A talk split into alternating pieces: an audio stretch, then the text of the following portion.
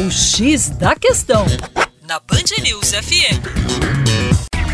Olá, ouvinte, como vai? Tudo bom? E na nossa coluna hoje a abordagem é sobre estrutura tributária brasileira. E que a carga tributária é alta no Brasil, isso todo mundo já sabe. O que iremos fazer aqui é organizar os tipos de impostos, assim como entendermos como que estes impostos irão impactar na dinâmica econômica do Brasil e também na distribuição de renda. Vamos lá. Os impostos podem ser divididos a princípio em impostos progressivos e também impostos regressivos. Os impostos são progressivos quando as alíquotas são maiores à medida que o contribuinte tem renda maior. Um exemplo bem clássico de imposto progressivo é o imposto de renda.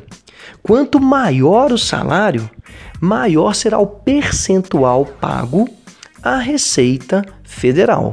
Então veja bem, aumentou o salário, aumentou a tributação. Por sua vez, nós temos os impostos que são os regressivos. Eles são cobrados basicamente sobre o consumo, principalmente de alimentos os impostos regressivos irão atingir mais pesadamente pessoas com renda menor. Isso porque os mais pobres pagam o mesmo imposto que um milionário quando compram, por exemplo, um pacote de feijão. Os impostos também podem ser diretos quando são retidos no momento do ganho, como o imposto de renda dos assalariados, ou os impostos podem ser indiretos, como os que atingem os bens de consumo e são embutidos no preço do produto.